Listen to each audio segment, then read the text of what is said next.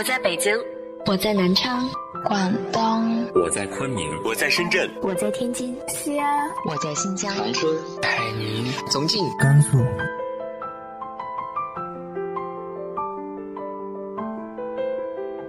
这里是 FM 幺八零八四，昨天的你的现在的未来，我是主播背着吉他的蝙蝠女侠。无论你在哪儿，这里都有我的温暖等你。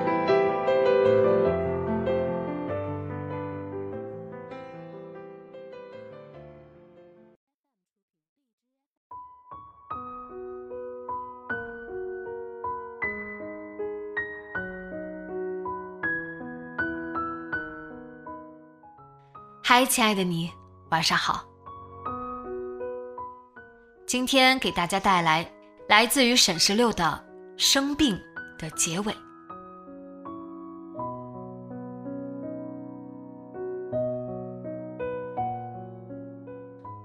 林小满忍着痛跑出了学校，跑起来时，转身背对着那个冷漠的世界，似乎能迎来一个崭新的明天。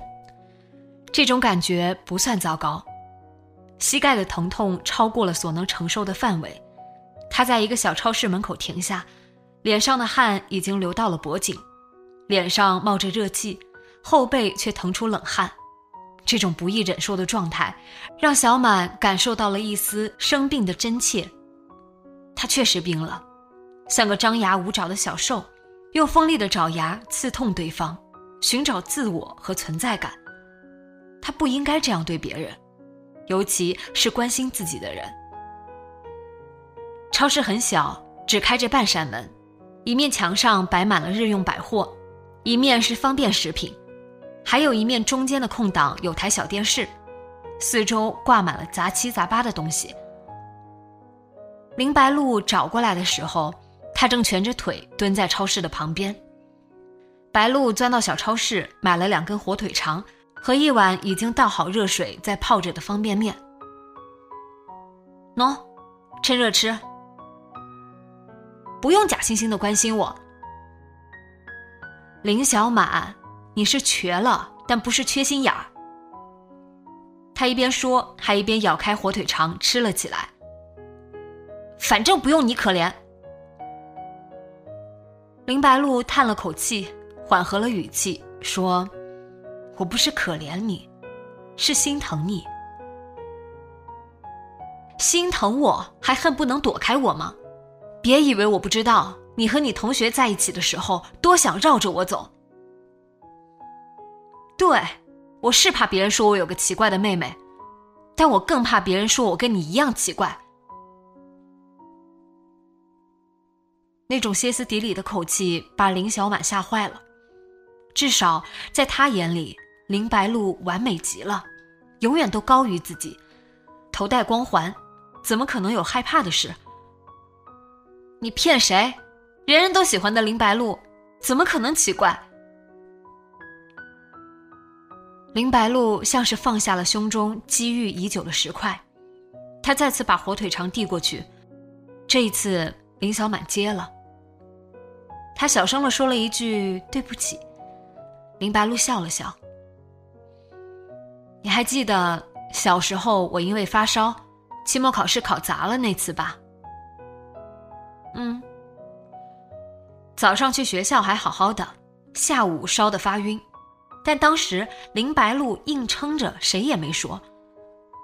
林小满笑起来，想起成绩下来，父母生气的脸，他说：“你后来解释，他们也不信，非说你之前玩疯了才考那么差。”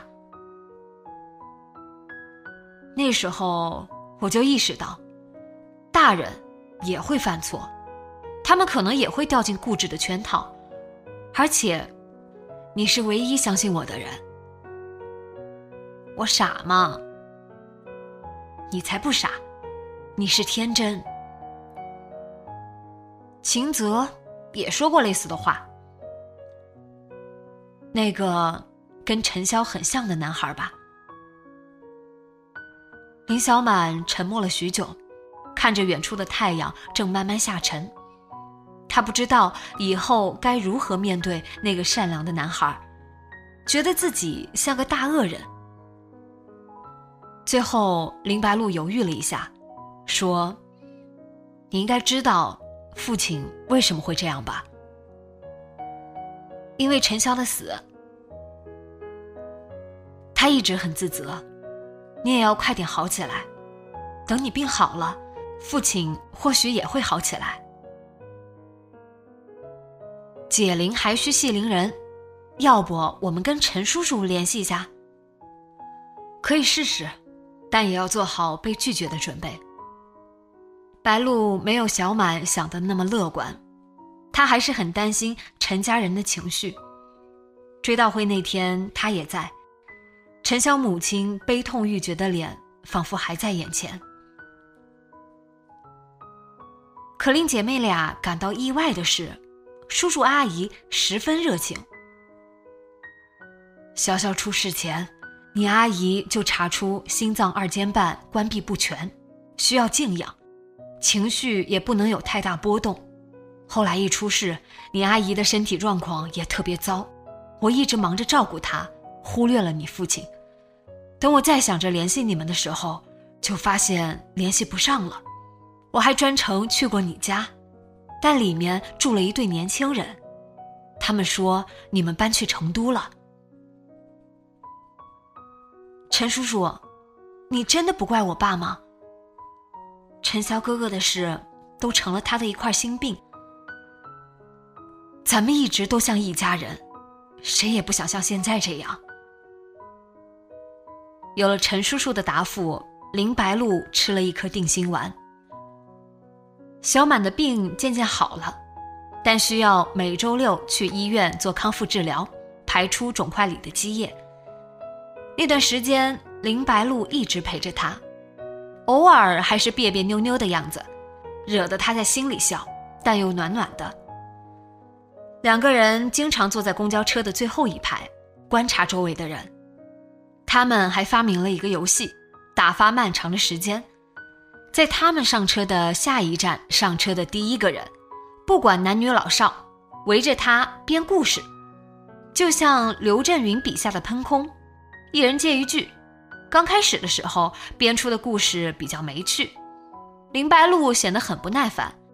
等到第四周，两个人把一个白发苍苍的老爷爷编出了传奇的一生。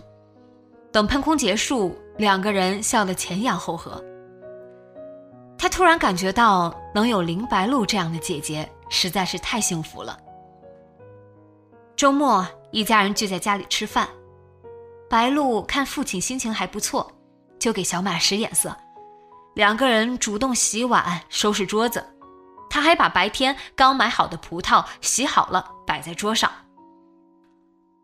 林建国坐在客厅的沙发上看体育新闻，白露鼓起勇气说：“爸，小满的腿已经好的差不多了，我们要不要搬回南京？”林小满也跟在旁边说：“对啊，我都想吃陈阿姨做的红烧鸡翅了。”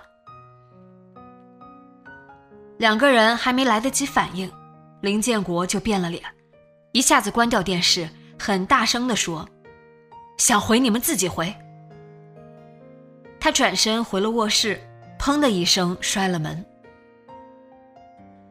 母亲轻声安慰两姐妹。回到卧室，看到林建国在抽烟。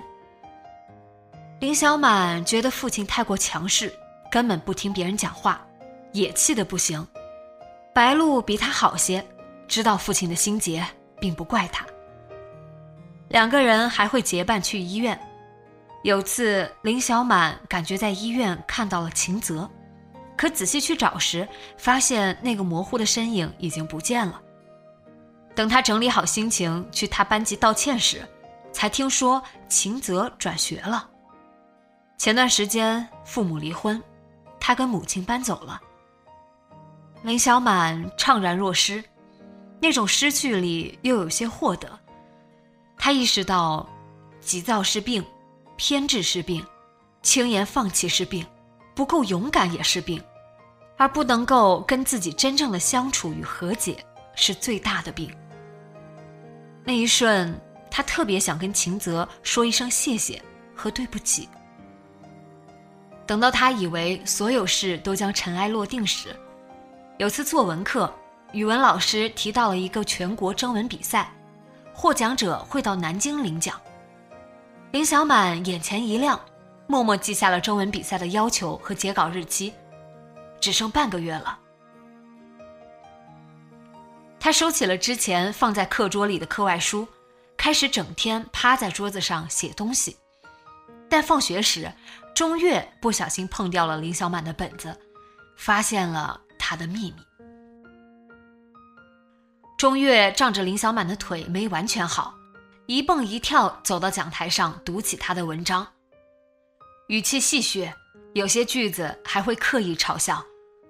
同学们跟着哄笑，林小满羞愤不已的去追，再次不小心摔倒，他趴在地上，膝盖顿顿的疼。林白露刚好看到这一幕，他走上讲台，一把夺过钟月手里的本子，狠狠地教训了对方。回家路上，林白露问：“你怎么突然写起东西来了？”之前秦泽让我写，但我觉得写东西挺私人的，有时候会偷偷写点东西，其中一些他看过，还说写的不错。上次老师说有个全国性的征文比赛，得奖能去南京。我想着，万一拿了奖，就可以和爸爸一起回去了。他其实私心里想着，如果以后还能见到秦泽，他可以告诉他，自己从没有忘记过他说的话。还万一，原来你还没死心啊？至少是个方法嘛。你放弃了？没有，两个人相视一笑。大概要说林小满撞了大运，征文方向竟然是他最熟悉的古诗词，所以结果令人大跌眼镜，他真拿了个二等奖。抵达禄口机场时，夕阳西下，林建国看着熟悉的地方，有些恍惚。在走出机场时。他看到了陈潇的父母，愣在原地。原来林白露悄悄给陈家叔叔阿姨打过电话，告诉他们父亲和妹妹的航班时间。陈潇父亲热情的招手：“林大哥，小满。”小满先跑过去，紧紧抱住陈阿姨，然后转头喊了一声：“爸爸，快过来呀！”这时。林建国眼底泛起了一层雾气，趁小满跟陈氏夫妇说话的间隙，转头擦了一下，有些激动地向前走去。他心里某片结冰的湖面正在慢慢融化。林小满跳了一下，转了个圈圈，向三个大人展示他已经完全康复的右腿，并特别欢快地说：“你们看，我的病好了。”完完全全的好了。